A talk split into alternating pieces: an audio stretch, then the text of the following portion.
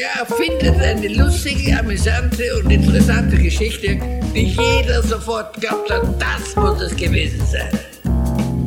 Lügen für Erwachsene, der Löwe-Podcast. Guten Morgen, Stefan. Hallo, Ronja. Dann gucken wir mal. Wir haben auch wieder heute eine Frage. Schön. Und zwar Melanie fragt, was ist die dunkle Triade der Auftragsklärung? Geile Frage. Gell? Gut, dass wir So. die rausgesucht haben.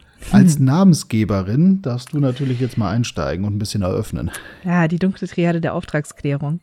Ähm, ja, ich ähm, mag dieses Modell sehr gerne, weil es mein erstes eigenes Modell ist, das ich entwickelt habe. so wie, wenn Leute mich nach unseren Weiterbildungen fragen und ob die gut seien, sage ich immer, na ja, es wäre seltsam, wenn ich sie nicht gut fände. Dann wäre ich im falschen Job oder sollte schnell was ändern. Und von daher, ja, ich mag dieses Modell. Auch weil ich es entwickelt habe. Vielleicht ist es ein paar Jahren nicht mehr so. Aber ja, was ist die dunkle Triade der Auftragsklärung? Die dunkle Triade der Auftragsklärung beschäftigt sich damit, ähm, welche inneren Haltungen man für eine gute Auftragsklärung annehmen können sollte. Und bevor ich das jetzt ewig lang spoiler, es sind die Haltungen von verstehe ich nicht, kann ich nicht und ja, könnte ich, werde ich aber aus guten Gründen nicht tun. Und das ist oftmals gar nicht so leicht. Bevor ich da jetzt nochmal genauer drauf eingehe, lass uns doch, doch mal kurz für die Leute, die noch, die sich jetzt wundern, was ist Auftragsklärung überhaupt, ähm, nochmal kurz drauf eingehen, was ist Auftragsklärung, oder? Hm, können wir machen. Ja. Ne? Also du geht's, dir geht es jetzt auch um die Unterscheidung von Anlass, Anliegen und Auftrag. Genau. Ja, genau. Doch, Ja, anders anliegen Auftrag. Hm. Ich habe am meisten dazu gelesen bei von Schlippe, aber es geht wohl eigentlich auf Lot zurück. hm, Naja, also der Arist, der hat das in der systemischen Welt ganz gut es, äh, ja. vorangebracht, also Arist von Schlippe. Äh, und das Schöne ist, dass halt auch der, wie ich finde, relevante Aufsatz dazu ja auch online verfügbar ist. Mhm. So, wie nennt er das? Mein erstes Mal. Mein erstes Mal, ja. Genau. Oder das erste Mal, glaube Genau, ich. das ja. erste Mal. Wo es dann um Ähm, diese Familie in der Kinder- und Jugendpsychiatrie geht auch. Genau, das kann man schön nachlesen im Systemmagazin vom Tom Lewold. Ist übrigens auch eine nette Adresse, da findet man spannende Texte. Und da hat er, glaube ich, beim systemischen Adventskalender mal einen Beitrag geleistet. Und dieser Beitrag, der ist auf dem Punkt. Also ist eine schöne Literaturquelle und auch frei verfügbar. Ja. Genau, und bei der Auftragsklärung sagen wir ja eigentlich, finde raus, was ist der Anlass? Also, weshalb sind die Leute da? Also, wie kommt es, dass sie jetzt da sind? Kann man auch genauso erfragen, so dieses, wie kommt es denn, dass sie genau jetzt da sind? Dass sie jetzt nicht vor einem halben Jahr gekommen sind, dass sie nicht erst in einem halben Jahr kommen, sondern dass sie jetzt da sind. Und was soll sich hier ändern? Also, was ist ihr Anliegen?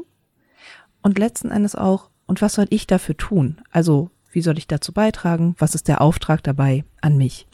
Es gibt dann ja oft auch noch diesen Punkt von Kontrakt, was ein bisschen schade ist, weil es die A-Regel bricht. Ähm, bei dem es dann nochmal darum geht zu sagen, und was biete ich jetzt tatsächlich an?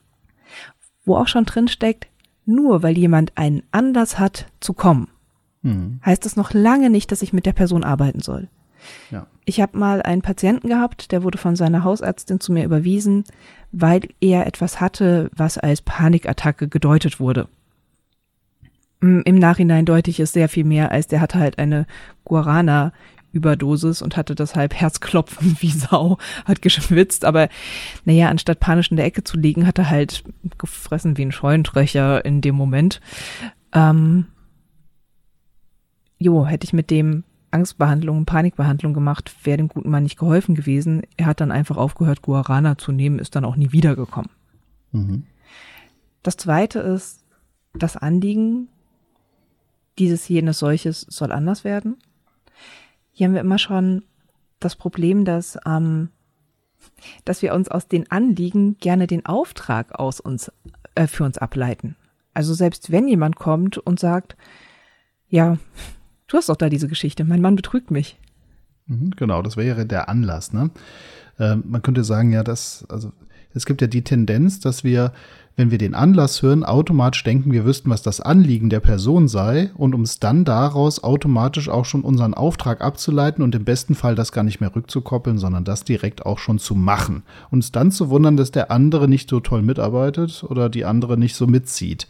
Und äh, wenn wir jetzt genau diesen Fall nehmen, eben Person, also was ist der Anlass, dass man kommt? Naja, Person hat rausgefunden, der Partner geht fremd. So, das ist jetzt quasi der Anlass und deswegen geht, nimmt man jetzt eine Beratung in Anspruch.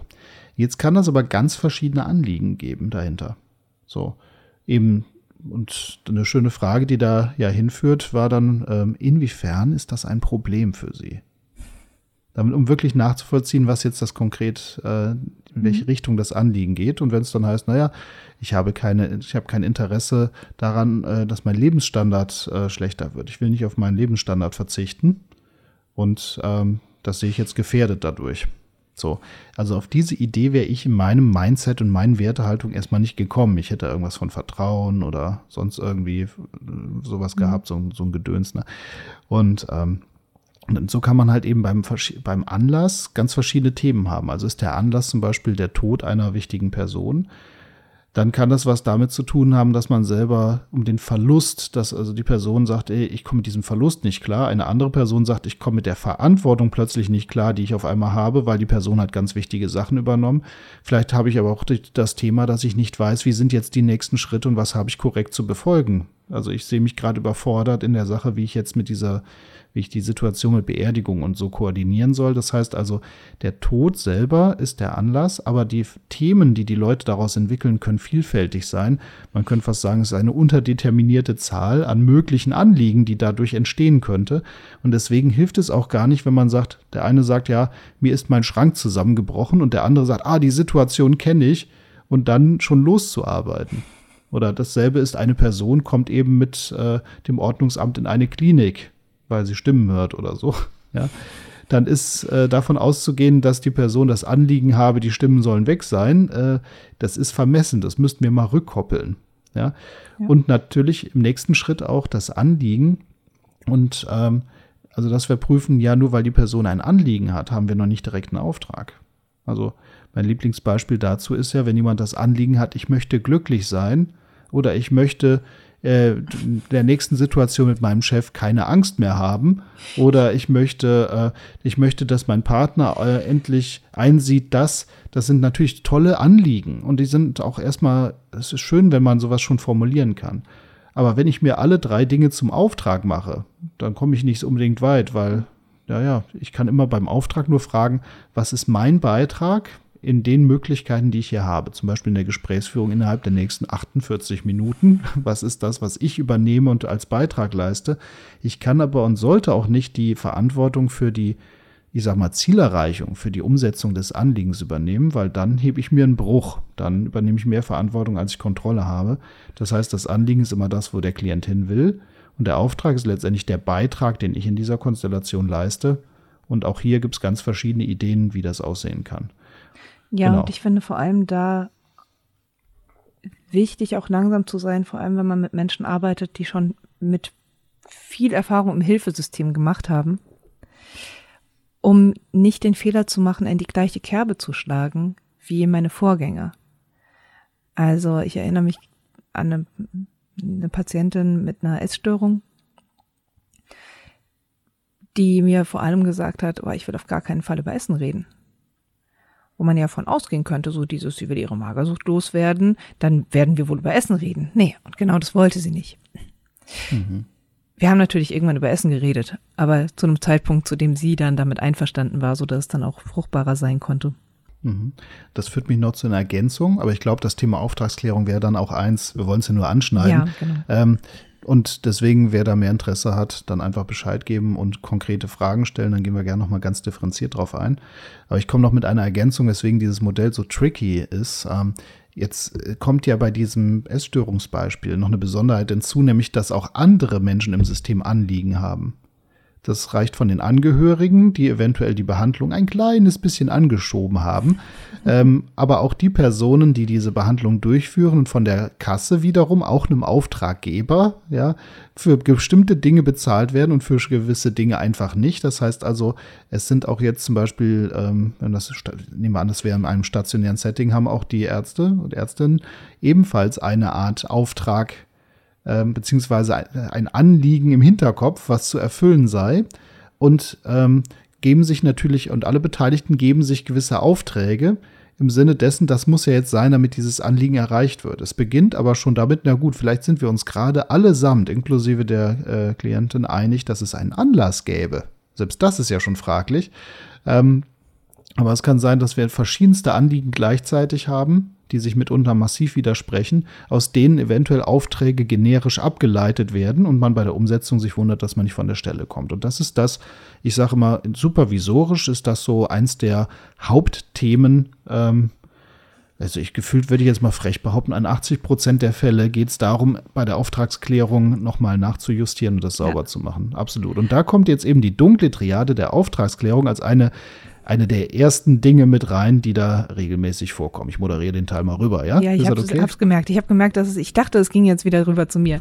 Denn ja. ähm, die dunkle Triade der Auftragsklärung ist im Rahmen von Praxisfall-Supervision bei uns im Kurs entstanden. Ich hatte irgendwie fünf, sechs Supervisionen nacheinander und hatte am Ende den Eindruck, dass ich eigentlich immer ungefähr das Gleiche erzählt habe. Ich hatte immer wieder das Ding, dass ähm, meine Supervisanten sehr, sehr schnell darin waren zu sagen, okay, ich verstehe das Problem und ich kann was für sie tun und das werde ich auch tun. Und naja, die, die Leute, die wir als Teilnehmende haben, das sind eigentlich alles Leute, die sehr ambitioniert sind und auch gut durch unterschiedliche gesellschaftliche Systeme, vor allem durch die Schule, durchkommen. Die sind gut. Und gut bedeutet ja in vielen, vielen Kontexten, ich bin auf Zack, ich verstehe schnell Dinge. Ich verstehe englische Vokabeln und die Photosynthese. Ich kann Sachen, also ich kann Dinge umsetzen und ich bin auch vollkommen bereit, das zu tun. Das sind so die Dinge, die ich brauche, um gut durch die Schule zu kommen, um gut durch eine Ausbildung zu kommen, um gut durch ein Studium zu kommen. Oder angesehen zu sein in der Gesellschaft, ne? Das ist ja auch sowas, ne? Vor allem in der klassischen Form, ne? Ja, so dieses so ein kluger Kopf, so ein williger Kopf, so ein fähiger Kopf. Wunder, wundervoll. Das, das wollen wir sein. Und das birgt aber Probleme in dem Moment, in dem ich in eine tiefgehende Auftragsklärung gehen will. Beim Verstehen habe ich das Problem, wenn ich zu schnell verstehe, dann bestätige ich als erstes Mal die Problemsicht meines Gegenübers. Ich mhm. verstehe, was da los ist und ich verstehe, dass das ein Problem ist. Und genau davon wollen wir ja aber auch eigentlich weg. Oftmals, wenn das, wenn die Problemkonstruktion gut wäre, dann wäre sie auch auflösbar. Und dann könnten wir daraus wirklich ableiten, ja, was müssen wir denn tun, wenn das das Problem ist? Mhm. Von daher müssen wir oft helfen, eine andere Problemkonstruktion zu finden. Da hilft das Nicht-Verstehen. Ich würde ich würd da ein Beispiel vielleicht einfügen. Mhm. Genau. Also nehmen wir mal beispielsweise an, eine Person sitzt mir gegenüber und diese Person erzählt mir, wie die Kollegen machen, dass man letztendlich sich so und so fühlt und deswegen, weil man sich ja so und so fühlt, nichts anderes machen könne, als einfach nur noch zum Kühlschrank zu laufen und dann eben zu essen. Aber wenn es heißt, naja, mit dem Essen, das ist ja nur die, ich sag mal, in der Geschichte, die die mhm. Person erzählt, ist das ja lediglich die Auswirkung von dem Stress, den man nicht anders regulieren kann. Und das, äh, und dieser Stress wird ja ausschließlich ausgelöst, weil die Kollegen so agieren. Deswegen ist für die Person wichtig, man müsste jetzt die Arbeitssituation verändern, weil sonst sich das Essen ja nicht verändern würde. Also so eine Geschichte kann erzählt werden und in dem Moment, wenn ich jetzt verstehe, so wie du das jetzt gerade gezeigt hast, also ich jetzt erstmal sehr viel Verständnis ausdrücke, dass ich quasi diese Logik, diese logischen Punkte dahinter quasi unterstreiche und damit auch als äh, ja, Wirklichkeit erstmal definiere. Und das aber zur Folge hat, dass dieses Thema nicht mehr so bearbeitbar wäre, wie wenn ich erstmal gewisse Punkte nicht verstehen oder eher missverstehen würde. So als Beispiel, oder?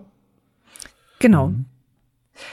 Ähm, Ein anderes Beispiel finde ich immer diese, diese Eigenschaftszuschreibung oder diese, diese kondensierten, abstrahierten Beschreibungen. Sowas von, mein Problem ist, dass ich andere immer so sehr unter Druck setze. Mhm. Da haben wir direkt zwei Sachen drin. Auf der einen, ich mache etwas mit anderen. Mhm. Na, hier würden wir sagen, hm, du hast keine Kontrolle darüber, wie sich die andere Person fühlt, wie die das verarbeitet, ist deren, deren Ding. Aber auch dieses, ich mache immer und dann füge ein sehr abstraktes Wort ein, wo man dann wirklich sagen kann, okay, das verstehe ich nicht. Was genau tun Sie, dass ich es wieder auf die Beschreibungsebene runterziehen kann? Mhm. Denn wenn ich was habe, was Menschen tun, können wir es tendenziell eher ändern, als wenn wir diese großen, ich setze Menschen unter Druck, ich grübele, ich äh, bin motivationslos, ich bin egoistisch. Mhm. Sobald es ähm, adjektivisch wird, wird es problematisch. Genau. Wir lieben Verben. Absolut.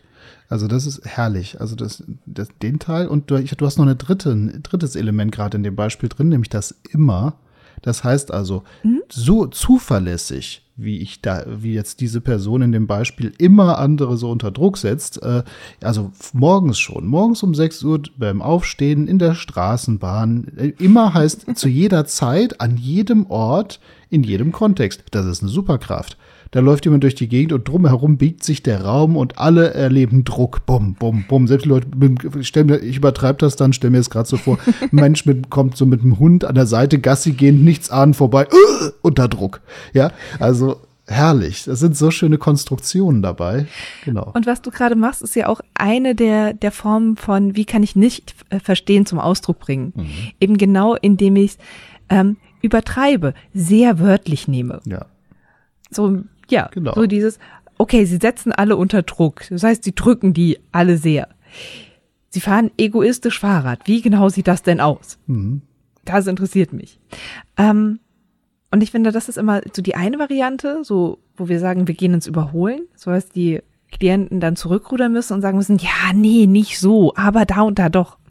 Wir haben trotzdem den Blick erweitert und sie sehen wieder, ja, okay, es gibt Situationen, in denen ich das, was ich glaube, permanent zu tun, nicht permanent tue. Ähm, die andere Variante, finde ich, ist wirklich einfach so dieses konsequente, interessierte Dranbleiben. So für die Leute, denen es schwerfällt, auch provokativ, humoristisch unterwegs zu sein, für die finde ich wirklich so dieses, das müssen sie mir genauer erklären, das verstehe ich noch nicht. Und ich verwende diesen Satz so häufig, dieses, das verstehe ich noch nicht, das verstehe ich noch nicht, aber ich will es wirklich verstehen. Es ist kein, oh, das verstehe ich nicht, hören Sie auf mich zu nerven, sondern das verstehe ich nicht, das interessiert mich. Wie genau machen Sie das? Und wo gibt's das? Und ja, ich brauche es nochmal so als, als Handlung. Also was machen Sie? Was machen Sie? Was machen Sie?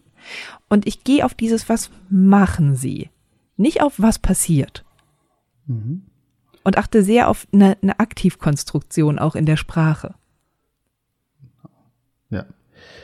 Ich bin gerade dabei, jetzt gehe ich gerade nochmal durch. Wo sind wir? Wir sind bei der dunklen Triade der Auftragsklärung. Wir waren bei dem ersten, bei dem verstehe ich nicht. Und dass du sagtest, mhm. ein Nachteil des Verstehens ähm, besteht auch darin, dass wir damit erstmal die, ich sag mal, die Geschichte, Narration, die der, der oder die Klientin dann anbringt, dass wir die dann zu schnell vielleicht für, zur baren Münze nehmen und auf Basis genau. derer weiterarbeiten.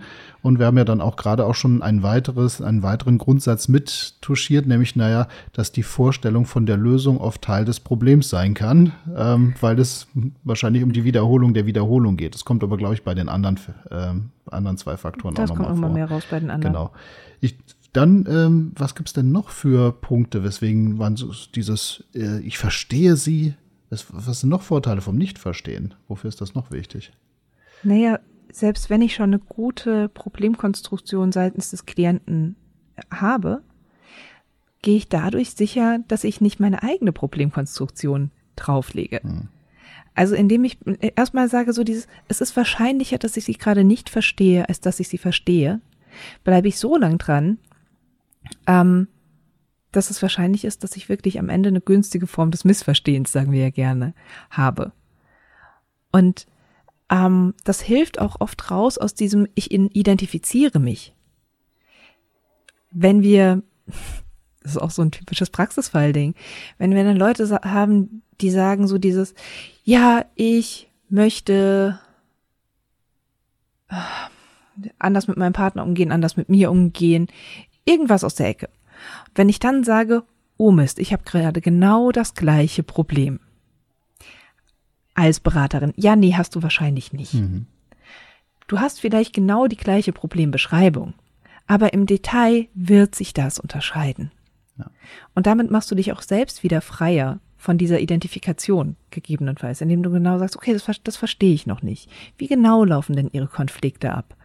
Ja, dann, ähm, dann ignoriert er mich immer. Und man denkt sich so, oh, mein Partner ignoriert mich auch immer. Na, wie genau ignoriert er sie? Und dann werden wir feststellen, höchstwahrscheinlich ein wenig anders. Sodass mir das auch wieder helfen kann, wenn ich sehr identifiziert bin, zu sagen, nee, es ist ein anderes Problem, ist eine andere Konstruktion, ist eine andere Welt. Und dabei hilft mir zu sagen, nee, verstehe ich noch nicht.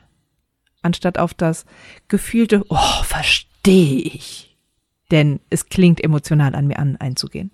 Mhm. Was fällt dir dazu noch ein? Naja, wenn ich höre, verstehe ich nicht, ähm, ich habe ja sehr viele Workshops mit Leuten, die jetzt nicht aus einer psychotherapeutischen oder psychologischen Ecke mhm. kommen, sondern die in erster Linie Gespräche führen müssen, weil es ihr Job ist. Ja, sei es im Bereich der Justiz, sei es im Bereich von Verwaltung, Behörden.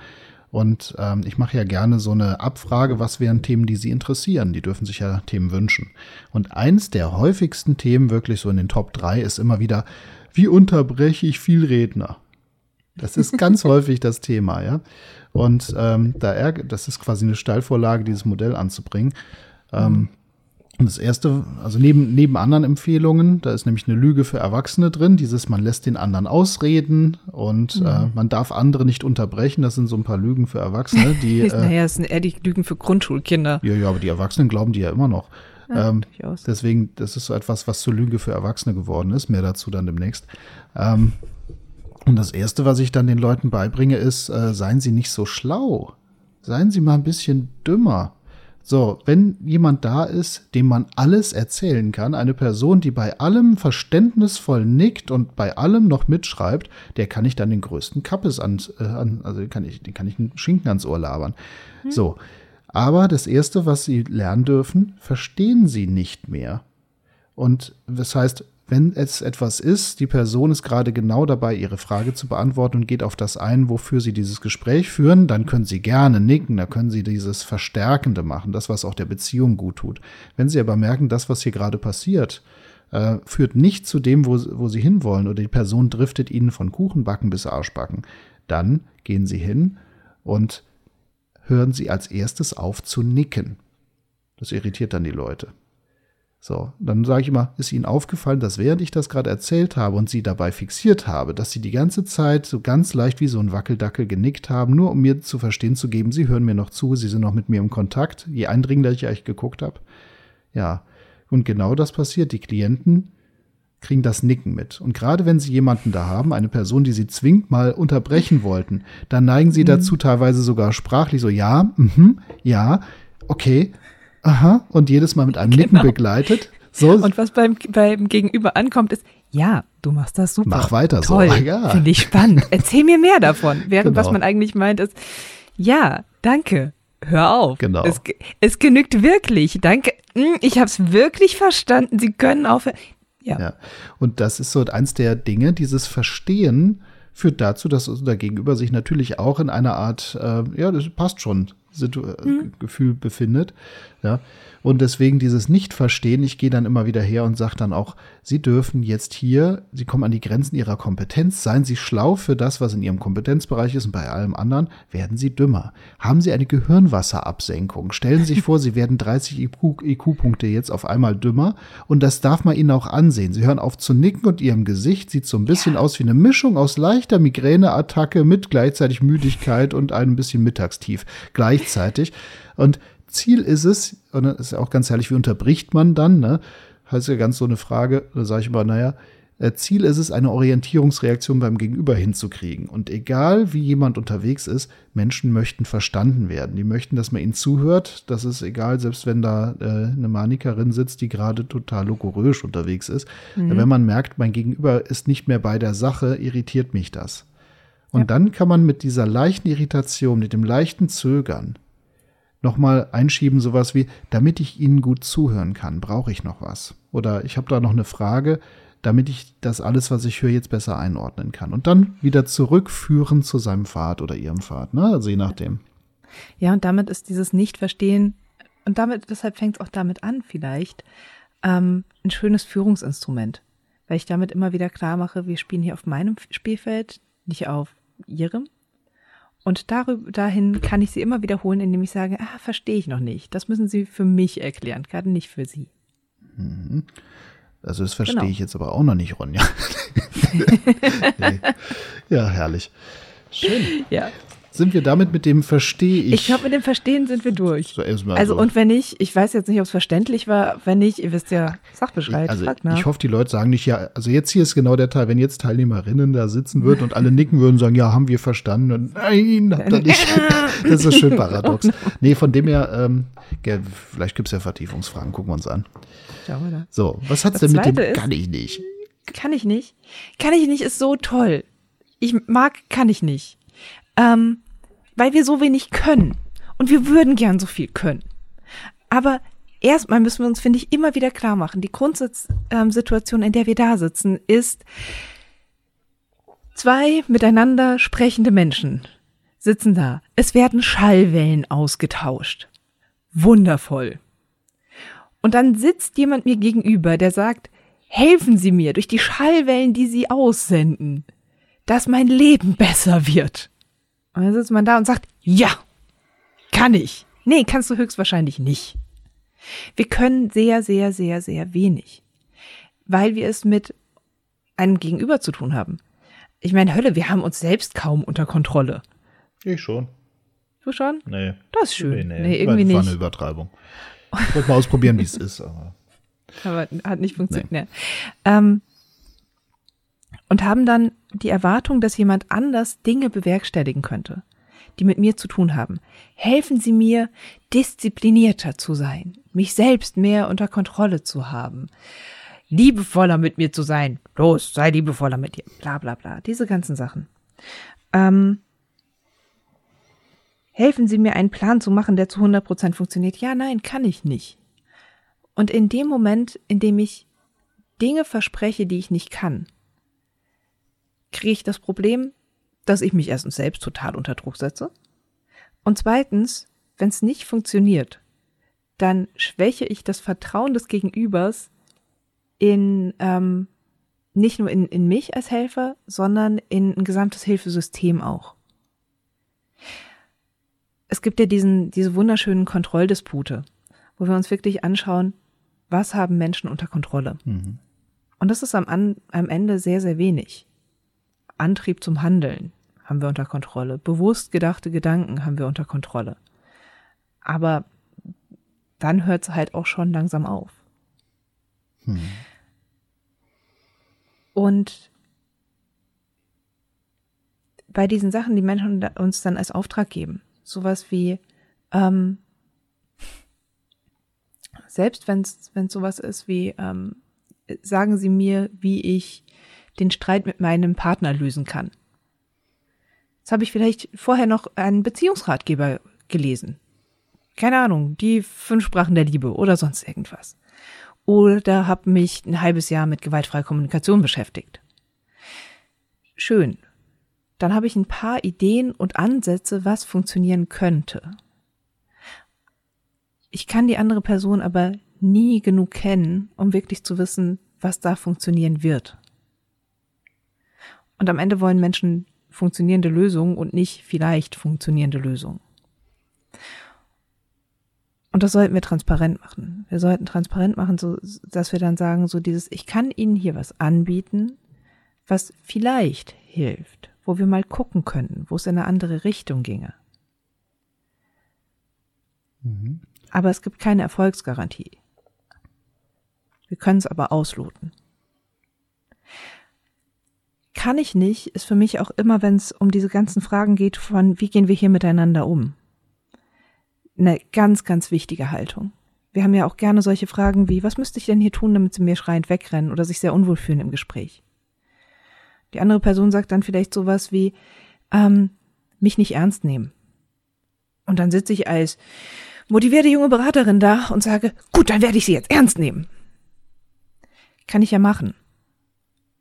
Ich habe nur nie eine Garantie dafür, dass es bei der anderen Person auch so ankommt. Das ist eine Frage der Wirkung und nicht der Absicht. Ja. Genau. Mhm. So dass ich hier dann immer sagen kann, okay, ich, ich sitze hier mit der festen Absicht, sie ernst zu nehmen, natürlich. Aber ich habe da so ein Gesicht. Und manchmal wurde mir auch schon rückgemeldet, wirkt es so, als wäre ich abgelenkt, unkonzentriert, kritisch, als wäre ich. Manchmal schießen mir so Gedanken in den Kopf, die ich spontan lustig finde, die manchmal überhaupt nichts mit dem Gespräch hier zu tun haben, kann ich leider nichts gegen machen. Und dann grinse ich mal für zwei Sekunden blöd. Kann sein, dass sie sich da nicht ernst genommen fühlen. Ja. Deshalb, ich verspreche, ich gebe mir große, große Mühe. Und das ist absolut meine Intention, aber können Sie mir sagen, wenn Sie sich nicht ernst genommen fühlen? Dann kann ich Ihnen nämlich sagen, wie es bei mir gerade aussieht. Können wir uns darauf einigen? Mhm.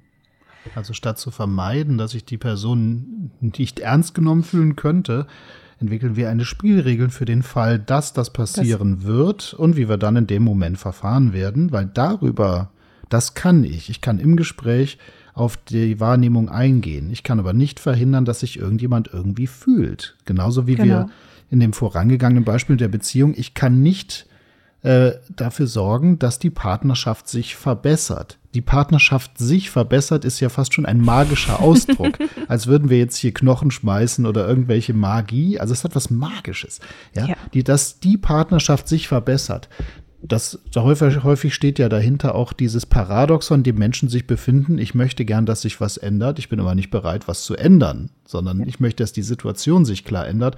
Übernehmen Sie das, seien Sie der Veränderungsimpuls. Ich möchte gerne weitermachen wie bisher, aber ich wünsche mir, dass sich was tut. Ähm, können Sie das? Machen Sie das? Das ist doch Ihr Job, ist so ein ganz schönes Ding. Ja, und ich erlebe ja. so viele junge Leute, die kritisch die Krise kriegen, wenn sie ja, ja, wenn dieser Satz, ja, das ist doch ihr Job. Dass die dann sagen, oh je, jetzt muss ich das übernehmen und dann kann mhm. man wieder sich da hinsetzen und sagen, nee, das ist, äh, ich kann das nicht. Und ich glaube sogar, ähm, wenn ich das könnte, könnte ich mir einen Nobelpreis für Psychologie abholen. Ich glaube, das kann auch kein anderer in meiner Position. ne? So, also diese, diesen ja. Impuls noch drin zu haben. Genau, und wirklich dieses entspannte, ja, das kann ich nicht. Das reinzukriegen. Dann kann ich nämlich ständig prüfen, kann ich das tun, was mein Gegenüber gerade von mir ähm, will. Und ähm, ich muss sagen, ich fand das am Anfang auch wirklich, wirklich schwierig, mhm. weil man sich dann irgendwie doch wieder fühlt wie Mathe-Klausur, siebte Klasse und man sitzt davor und hat dieses, Gott, das kann ich nicht, das kann ich nicht, das kann ich nicht. Das kann ich nicht, ist meistens sehr negativ konnotiert. Wir versuchen eher so zu tun, als könnten wir sehr viele Dinge, die wir am Ende gar nicht können. Hm. Hm. Ähm, finde einen schönen Nebeneffekt, den das hat, wenn man wirklich sagt, das kann ich nicht. Und dann auch erklärt, warum man das nicht kann, eine Spielregel einführt, wie man damit umgeht. Also es bleibt ja nicht bei, kann ich nicht, fertig. Ähm, ist, dass man damit direkt so eine kleine eine, eine Ebene einführt, bei der die andere Person nochmal auch in ein anderes Bewusstsein kommen kann über was können Menschen, was können Menschen nicht. So ein bisschen der philosophische Und, Austausch so, ne? Ja, genau. Und dieses, nehmen wir an, es geht um Beziehungsprobleme, bei denen es um Ernstnehmen sogar vielleicht sogar noch geht. So dieses, mein Partner respektiert mich nicht genug oder ähnliches. Und wenn dann schon eine Beraterin da sitzt, die sagt so dieses, Natürlich will ich sie ernst nehmen, natürlich will ich sie respektieren. Es kann nur manchmal sein, dass das nicht so rüberkommt. Haben wir genau in dem Gespräch auch schon das Thema angespielt, ähm, um das es gehen könnte. Und das ist, das finde ich so, so, so wundervoll daran. Schön. Da hätte ich auch Und noch auch diese, diese Demut, die damit verbunden ist. So dieses, es normalisiert so schön. Dieses, wenn nicht mal die Frau Psychologin helfen kann, dass ich mich motivieren kann, dann ist es vielleicht einfach normal, dass es schwierig ist, sich für anstrengende Aufgaben zu motivieren, die nicht den eigenen Sinn und Ziel und Wertevorstellungen entsprechen. Du hast noch einen. Ich würde da gerade auch einen draufsetzen von dieser Syntax, die du gerade hattest, so ein bisschen isomorph arbeiten. Mhm. Ähm, genauso kann man sagen, ich kann nicht versprechen, dass wir zwei hier in dem Sinne gute Gespräche führen. Ich bin aber bereit, meine Verantwortung zu übernehmen und meine Beiträge sehr kritisch zu prüfen, die ich hier reingebe, ungeachtet dessen, ob ich erlebe, dass Sie Ihre Beiträge kritisch prüfen oder hier all in gehen. Und mhm. ähm, das ist ja genau dasselbe, was wir auch bei der Paarberatung machen. Dieses äh, meistens ist ja dann doch das Anliegen, dass die andere Person einsehe, dass er oder sie ähm, ihr Verhalten doch am besten ändern solle und äh, dass man sehr stark das eigene Verhalten vom Verhalten des anderen abhängig macht. Also sagt, ja, ähm, solange der, der oder die nicht, mache ich nur so und so und so. Und der ist ja dieselbe Syntax. Sind Sie bereit, für die Partnerschaft, Partnerschaft was zu investieren, ungeachtet dessen, ob Ihr Gegenüber, ob Ihre Partnerin, Ihr Partner ebenfalls die, Abgespr die Absprachen umsetzen wird oder ähnliche Beiträge leisten wird. Ja. Und das Schöne ist, wir können jetzt hier schon in unserer Beziehung eine Spielregel einführen, die wir darauf übertragen können. Ja. Ähm, was ich immer ganz gut finde, du hattest vorhin ja auch diesen Punkt ähm, aus der Ecke, aber das ist doch ihr Job. Mhm. Dass man hier nicht nur defensiv ist ähm, und sagen kann, so dieses, ja, nee, äh, das ist nicht mein Job. Ja, ja. Punkt. Sondern dann am besten noch so eine kleine pfiffige Jobbeschreibung hat, die die andere Person bestenfalls auch noch ins Boot holen kann. Kann, nicht tut, möglich, nicht zwingend. Ähm, das finde ich immer ganz nützlich. Und das ist auch was, was ich Leuten gerne empfehle vor den ersten Praxisfällen. So dieses, mach dir nochmal klar, was ist tatsächlich dein Angebot, was kannst du hier tun, was kannst du nicht tun. Mhm aus der Ecke, naja, wir sind hier, um mit Blick auf ihre Ressourcen nach bestehenden Lösungswegen zu schauen, dass wir uns nochmal vielleicht auch ihr, ihr Problem im größeren Kontext anschauen, nochmal schauen, wo sie gerade nicht hinschauen. Es kann schwammig bleiben. Mhm. Und ich mache gerade mit Absicht nicht den super perfekten Pitch, weil es den auch nicht zwingend braucht. Nee. Und weil der individuell sein darf.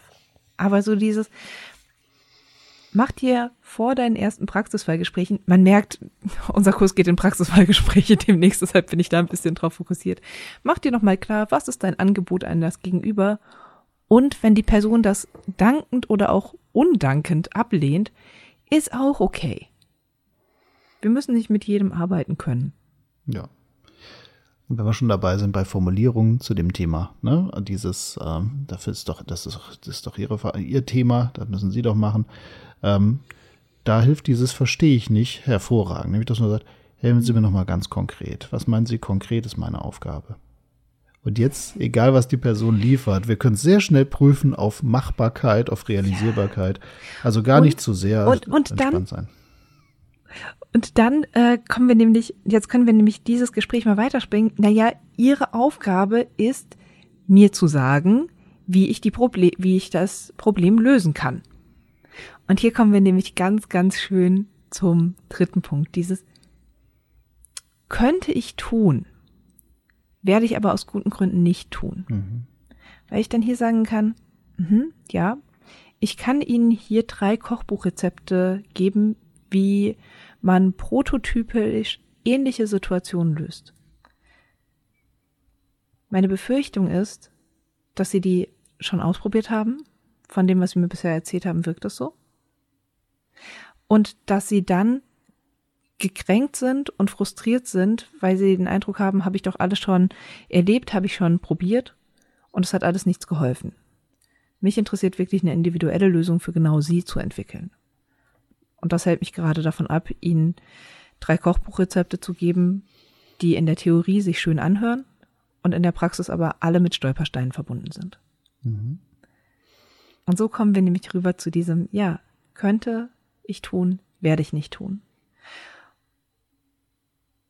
Für mich ist das vielleicht auch so der, der König der dunklen Triade, weil es so viel Standing auch für viele Leute braucht, erstmal zu sagen, nee, werde ich nicht tun.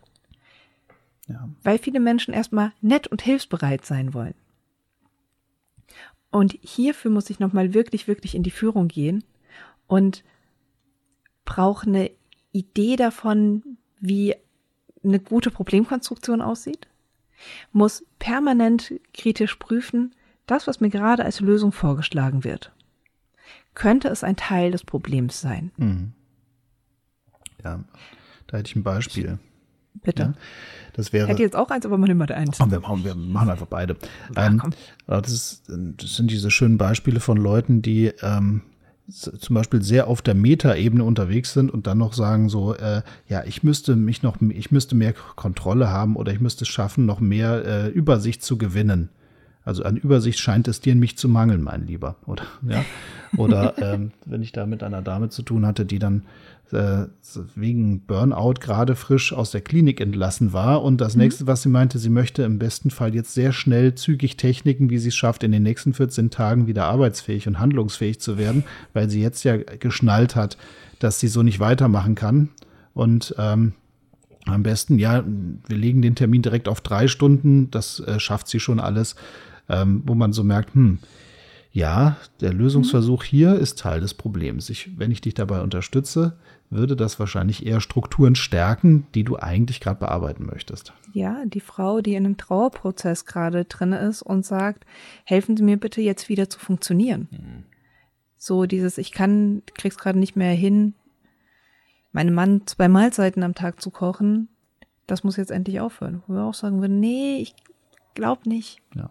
Glaube nicht, dass das aufhören muss. Und da kommen wir aber in einen anderen Punkt nochmal. Jenseits dessen, dass, das, dass es äh, hier um das Muster geht, was wir eigentlich bearbeiten genau. wollen, geht es jetzt ja hier darum, dass wir eine gewisse Erfahrung haben. Also auch ein gewisses Wissen darüber haben, dass wir eine Art Hypothese bilden können, was könnten mögliche Auswirkungen sein, wenn man dies täte. Also ich hatte gestern ein Coaching und da ging es darum, dass der Klient überlegt hat, ob er eine vermeintliche psychische Erkrankung, die er von seinem äh, Vorgesetzten erfahren hat, äh, im äh, Kollegenkreis kundtun sollte, damit die da vorbereitet werden. Weil es auch um so eine Gründung ging und so weiter. Mhm. Und ähm, dass das ja, ob er nicht moralisch dazu verpflichtet sei, bevor Leute jetzt ihr Geld und ihre Zeit da investieren würden, aber nicht wüssten, was da los ist. Und dann sage mhm. ich, hm, naja, und dann ist es dieses, bevor ich ihn dabei unterstütze, wie man das gut macht, prüfe ich erstmal, was sind Auswirkungen, wenn man dies täte und welche Nebenwirkungen könnte eben genau das haben. Und dann simulieren wir durch und dann kommen wir manchmal zum Schluss, man könnte dieses Ziel verfolgen, aber das hätte eventuell, es wäre eventuell ungünstig oder würde die, würde die mit diversen anderen Zielen konkurrieren. Und deswegen würde man sagen, ja, ich könnte Ihnen grundsätzlich raten, wie Sie das dort und dort platzieren und wie Sie das so und so unterkriegen. Ich würde aber generell Ihnen nicht empfehlen, das zu tun. Und das ist, glaube ich, genau der Teil, wo es äh, ja. einmal Standing braucht, aber auch das Standing kombiniert mit einer gewissen Erfahrung. Und wahrscheinlich muss man einige Situationen schon, äh, ich sag mal, eskalieren sehen, damit man mit der Zeit auch weiß, okay, ich könnte jetzt hier eine Hypothese bilden, dass es keine gute Idee wäre, diesen Auftrag oder diese, diesen Auftrag zu erfüllen. Ja. ja. Und gleichzeitig ähm, kann man das aber auch wirklich zur gemeinsamen Prüfung verwenden. Denn dieses ganz Gedankenspiel von, okay, angenommen, wir tun das, was passiert dann? Welche Auswirkungen hat das auf das Umfeld, welche Auswirkungen hat das innerpsychisch, was passiert kurzfristig, was passiert langfristig, welchem Geist ist damit gedient, welcher Geist wird damit abgescholten und so weiter und so fort. Das sind ja alles Fragen, die man sich innerlich stellen kann. Oder wir stellen sie einfach dem Gegenüber. Mhm. Und das ist der Teil, wo wir ja auch immer sagen, Auftragsklärung darf Zeit dauern. Gute Auftragsklärung braucht eben auch einfach manchmal Zeit. Und oftmals haben wir ja in dem Moment, in dem wir den Auftrag gut geklärt haben, ähm, schon oft auch die Hälfte des Auftrags erledigt. Ja. Also den Leuten geht's oft besser, wenn sie einfach einen anderen Auftrag schon haben. Ähm, naja, aber diese ganzen Fragen von, was wären die Auswirkungen davon, wem ist gedient, wem ist nicht gedient, was für Vorteile hat das, wenn wir das so tun, welche Nachteile hat das, wenn wir das so tun, ähm, was wird damit wahrscheinlicher, was wird unwahrscheinlicher. Diese ganzen Sachen kann ich auch mit meinem Klienten besprechen, mhm. weil ich damit ja auch zeige, ich handle hier verantwortungsvoll. Ich prüfe mit ihnen. Ich beziehe sie in den Prozess mit ein. Hat viel von Arbeiten auf Augenhöhe. Hier kann ich dann auch meine Hypothesen mit reingeben und sagen, ja, meine Hypothese wäre, dass aber auch das und das und das passieren könnte. Für wie wahrscheinlich halten Sie das?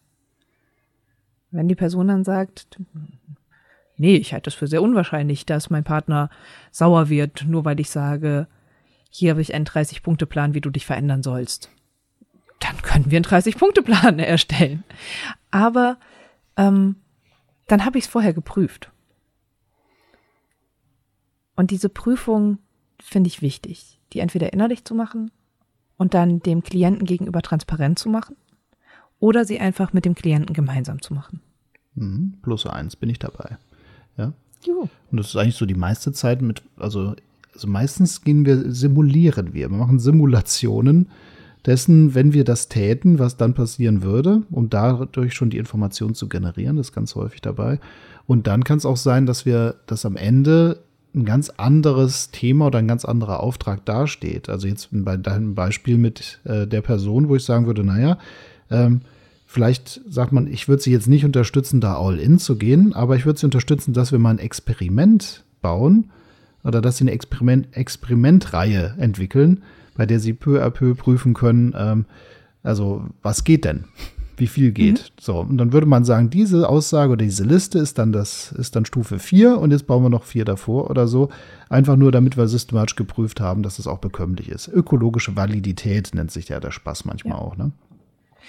Und ähm, ich finde, hier ist dann auch immer noch mal sehr hilfreich, gerade wenn es wenn es Menschen nicht um die Beziehung zu anderen geht, sondern um die Beziehung zu sich selbst und wie man sich selbst gerne verändern wollte, sich hier immer wieder klar zu machen, wir haben nur einen Sprecher. Wir haben einen Teil, der sich über einen anderen ja. Teil beschwert. Ja. Und hier allparteilich zu bleiben und dir einen anderen Teil auch vorzuheben, den vielleicht auch sprachlich zu benennen. Bei deinem Beispiel mit der Dame, die, die isst, wenn sie gestresst ist, zu sagen, so dieses, Okay, und wenn wir das jetzt täten, wenn wir einen hervorragenden Plan entwickeln würden, wie sie sich selbst mehr unter Kontrolle hätten, was für Nebenwirkungen hätte das? Mhm. Welcher Teil von ihnen wäre damit auch vielleicht alleingelassen, im Stich gelassen, würde damit nicht gut klarkommen? Wer braucht dann eine andere Lösung, wenn wir das so täten, wie wir es vorschlagen?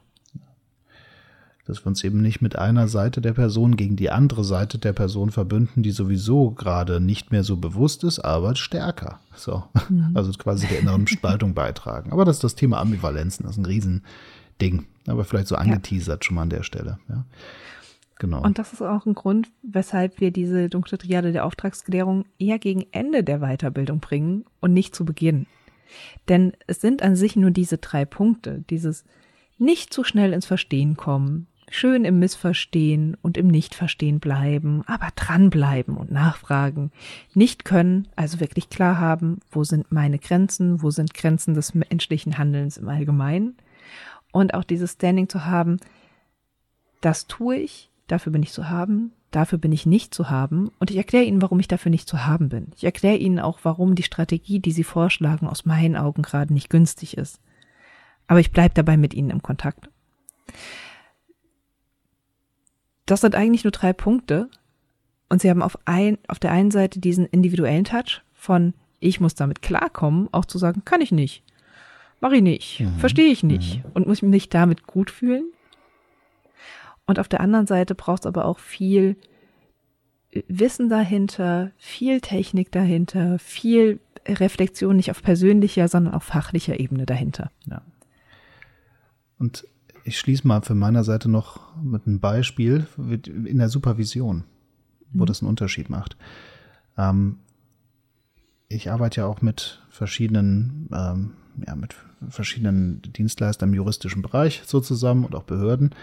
Und was interessant ist, die haben immer wieder mit Leuten zu tun, die unheimlich ärgerlich, teilweise aggressiv reagieren, wenn die hören, dafür sind wir nicht zuständig. Das ist ein ganz schönes mhm. Thema. Das ist nicht die Zuständigkeits, äh, das ist nicht im Zuständigkeitsbereich unserer Einrichtung. Ähm, das, ja. Und das hat gerade bei Personen, die generell schon das Gefühl haben, sehr viel, äh, sehr viel struktureller Macht ausgesetzt zu sein. Also ähm, von Behörden, Ämter, die können entscheiden, wie mein Leben ist. Und wenn ich mich an die wende, dann perlt das irgendwie von denen so ab oder ich kann mich gar nicht genug beschweren. So die, die Fraktion, die am liebsten die Bildzeitung anrufen würde, damit da mal von oben Druck kommt. Ähm, und diese ärgerlichen ähm, Impulse nehmen deutlich ab, wenn man nicht mehr von Zuständigkeiten spricht, sondern von Kompetenzen. Also, dass man sagt, davon verstehen wir nichts. Das können wir nicht. Oder da haben wir keine Ahnung von. Damit kennen wir uns nicht aus. Darin sind wir nicht ausgebildet. Aber ich leite sie weiter an eine Stelle, wo ich glaube, dass die etwas besser da, äh, darin sind oder zumindest vielleicht eine Idee haben, ihnen weiterzuhelfen, wer besser geeignet sein kann. Also, dass man, ein, dass man nicht mehr von Zuständigkeiten und Grenzen redet, mhm. sondern letztendlich auch von, äh, also sonst hat es immer diesen Touch von, wir könnten es zwar, aber wir machen es nicht. Edge. Ja. So. Und genau das geht jetzt dadurch verloren, dass man sagt, ach, ja, ich, und jetzt will ich Geld. So und so und so und das und das die Umstände, und jetzt will ich Geld. Haben Sie da nicht einen Topf? Und dann sagt man, wissen Sie, davon haben wir leider, da haben wir gar keinen Bezug zu, damit kennen wir uns nicht aus. Da sind wir raus. Ähm, da habe ich jetzt auch keine Daten. Aber das, also, hätte ich es, würden sie es sofort kriegen. Ja. Dieses kann ich nicht entspannt die Situation maximal, weil wir aus diesem Machtkampf aussteigen. Und das ist jetzt ein ganz praktisches Ding, wie ich das nutze in der Supervision und was einen riesen mhm. Unterschied machen kann. Nicht Zuständigkeit, sondern Kompetenzen. Ja, und vielleicht auch so, ähm, es schafft Ähnlichkeit, weil nicht können, mhm. das kennen wir alle. Ja. Nicht zuständig sein, dafür müssen wir erstmal uns in einer Machtposition gefühlt haben. Ja. Das vielleicht noch als ein ganz konkretes Beispiel, wo dieses Modell auch äh, im nicht therapeutischen Bereich anwendbar mhm. ist und einen Riesenunterschied nochmal macht. Ich äh, glaube auch, wir könnten uns noch ewig darin verzetteln. Also ich habe uns auch selbst immer mal wieder ein bisschen abmoderiert, weil ich dachte, ah, hm, ja. müssten Sie übertreiben. Ich glaube, wir haben sogar über eine Stunde. Doch mal gucken, wir schneiden genau. noch was weg. Ja, man merkt auch, es ist Sonntagmorgen. Braucht immer ein bisschen Zeit zum Warmlabern, aber wenn wir es dann sind. Ja. Ja, nee, schön. Okay, dann, wie immer zum Abschluss. Ja, zweite Folge und ich sage schon wie immer. Also, so, wie immer zum Abschluss. Sehr schön.